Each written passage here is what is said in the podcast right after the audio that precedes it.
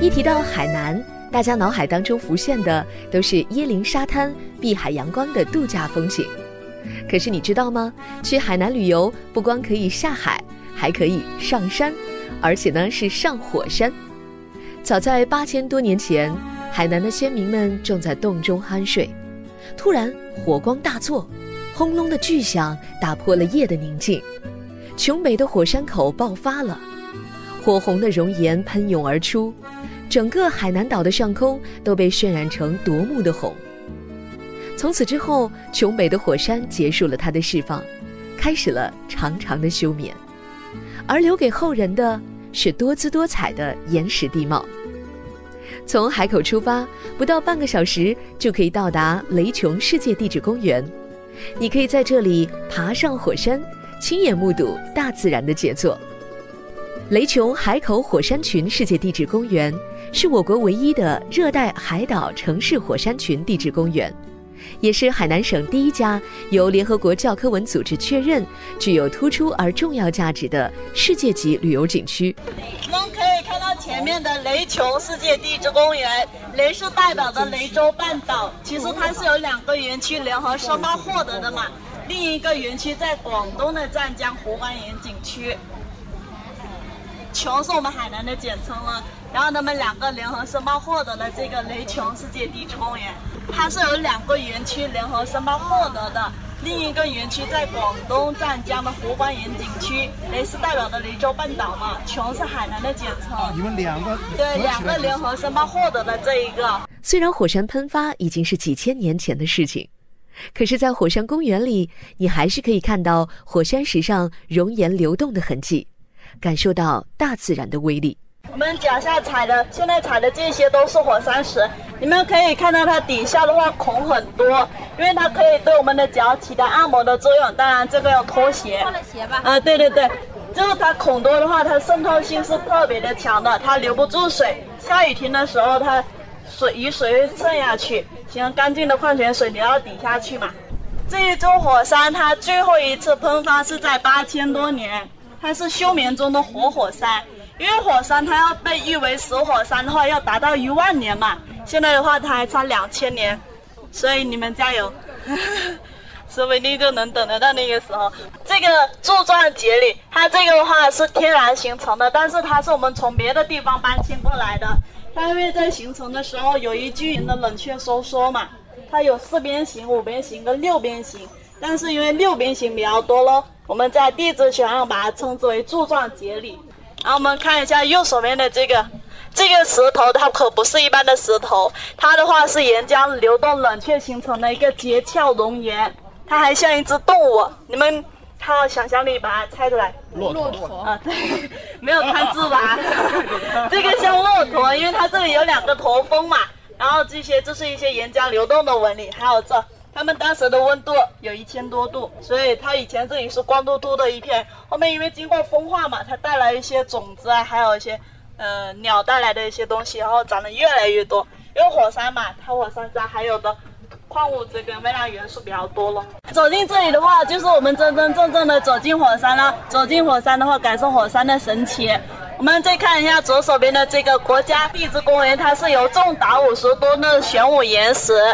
组合而成的，为什么它要叫玄武岩？是因为火山喷发出来的石头嘛？我们都会给它命名一个名字叫玄武岩。中间的这个圆盘有恐龙，有山河水，代表的是我们国家的地质公园的一个圆徽。山河水对我们中国的山川河水嘛，所以来到火山口这边的空气特别好。在园区内保存有千百年来人们利用玄武岩所建的古村落、石屋、石塔和各种生产生活用具。记载了人和石相伴的火山文化，有大片的地却没有土，这就是火山地区的特征。地上全都是火山岩石，这不仅无法耕种，也极度缺水。在很长的年代里，人们都是要靠水缸来积雨水过活。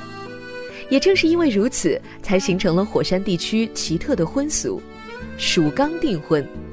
谁家水缸多，就表示家里很富有。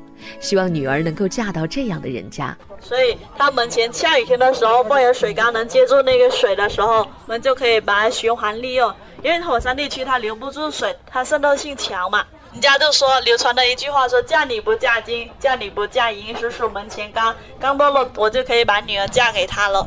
因为不缺金银珠宝，我只缺水嘛，有水才能生活用了。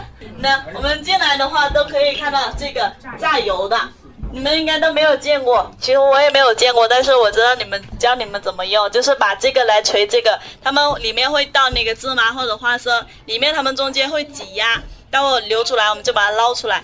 只是不用煮过的那些东西，就把它捞出来拿去熬汤，就变成那个油了。这个也是拿荔枝树雕嗯弄成的，所以它也比较硬。这个就是你们刚才看的那个石臼嘛，拿来捣米或者锤那个糍粑的。这座景区呢有一个火山群，是一个完美的休眠火山家族。步入景区，就像是进入了玄武岩的石头世界，展现出了一个内容丰富的天然火山博物馆。火山并不高，比较轻松的就可以爬到火山口，在这里可以俯瞰已经被绿色植物层层包裹的火山口。火山口这三个字呢，是我们的台湾学者林浩翁先生他在九十岁的时候爬我们火山口时所题写的。我们为了纪念他，就把他题写的“火山口”这三个字刻在我们的玄武岩石上面，然后底下的话就是火山口了。呃，深度六十九米。你们想要下的话，等我们先上去一圈回来，回到这再可以下。下来再原路返回。我们往这边走，可以看到底下的那个口。它最后一次喷发已经过去了八千多年了。然后它底下是没有水的，因为它留不住水嘛，渗透性是特别的强的。我们现在可以看到它四周都长满了植被，因为它这边的土壤里面含有很多矿物质跟微量元素嘛。我们看到一条一条的那个叫绿萝。再往里面小叶子的那个叫蕨类，这些的话就是灌木跟乔木了嘛。这边刚刚说的，它的植被覆盖率高达百分之八十以上，然后富含氧离子高了。那边的话就是最高点，然后最高点到最底下的话，深度是六十九米，直径是一百三。哦，我们现在看到的这个就是八千年前喷发过的火山。对，这个是最大的。火山口哦，它旁边你刚刚说的那个包子岭是第二大的火山口吗？跟我们平时想的那种火山口不太一样，因为周围的植被特别的茂盛，都已经长得绿油油的。景区的制高点就是马鞍岭火山口了，这也是海口海拔最高的地方。说是最高，海拔也不过只有两百多米，它却是世界上最完整的休眠火山口之一。它的四周呢，分布着大大小小三十多座拔地而起的孤山，它们都是火山爆发形成的火山口，或者是火山锥。在这里，你可以远远地眺望将海南岛和大陆分隔开的琼州海峡。哦，这个雷琼世界地质公园，它从北到南有九个火山。我们现在站在的是马鞍岭火山口，今天天气比较晴哦，我们能看到琼州海峡。琼州海峡在这，看到了吗？那边那一边对哦，哇，这里视野很开阔，八十一海里。所以其实琼州海峡那边还有这个地质公园的那一边，那个园区。经常有人从这海峡游过去，横渡横渡这个。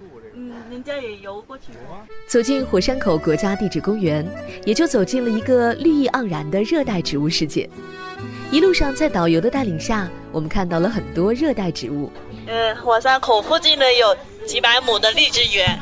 就五到六月份的时候，很多想要吃这个荔枝的朋友可以到这边特意赶过来这边品尝这个荔枝。然后我们看右手边高高树上结的这些果呢，叫槟榔。这个可不是椰子哦，虽然这个跟椰子长得有点像，这个比较细。嗯，你们看到这边两边都种满了榕树，看到了吧？因为这个榕树在我们南方它是非常常见的植物，它品种也挺多的，有小叶榕、高山榕、斜叶榕。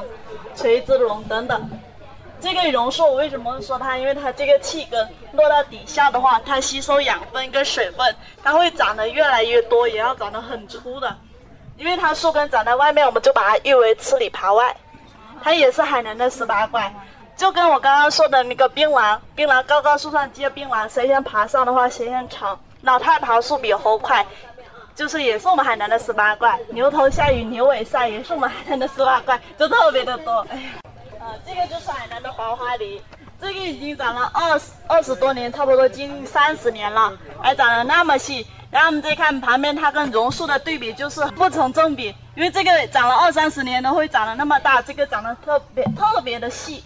这个黄花梨可以降血压、平血脂，对，在我们那特别出名，嗯、在海南也出名。做个家具特别贵。对，做手串啊，还有做家具啊都可以。它也是多少年了？这个，这个长了二十多年，差不多接近三十年了。像越南那边也有黄花梨，但是它运过来我们这边它会裂开。对啊，我们那卖的家具越南的都比比较便宜，呃，对，就海南的比较好。对啊，因为海南的它增长了要长了几几百年或者上千年才有用。黄花梨被称为木中黄金，从明清开始就是御用家具的首选材料。黄花梨的最佳生长环境就是海南岛，热带季风气候为海南黄花梨的生长提供了得天独厚的条件。那从海南黄花梨的横截面还能够看出天气的不一样，它的年轮呢是有宽有窄，材质的颜色也深浅不一，这是和独有的天气影响有关的。酷热多雨的生长季节，海南黄花梨的材质部分呢就比较宽，颜色稍微有点浅。可是到了少雨、比较旱又很凉的季节，木质的部分呢彩色就会比较深。游玩观看这个火山群公园，需要花费大约六十元的门票，两三个小时的时间。你可以带着孩子一起来一次科普亲子游，相信会有意想不到的收获的。站在那里也能够感受到大自然的鬼斧神工，可以感受到千百年来地球的演化痕迹。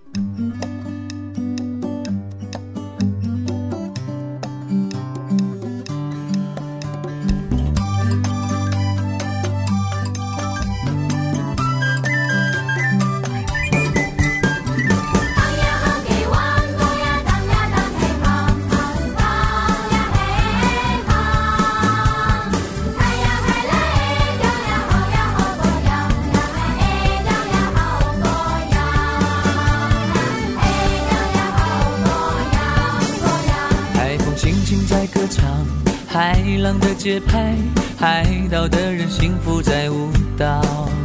椰树林里的爱情，羞答答的他，早把原意写在沙滩。阿美亚哥，手牵着手，丰收的篝火在燃烧。阿美亚哥，你唱我和，唱着那心中的快乐。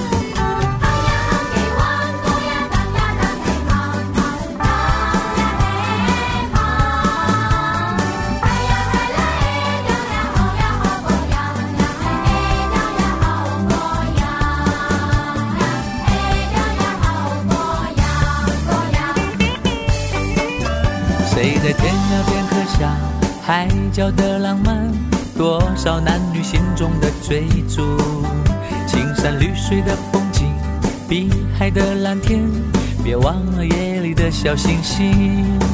阿妹阿哥，手牵着手，丰收的篝火在燃烧。阿妹阿哥，你唱我和，唱着那心中的快乐。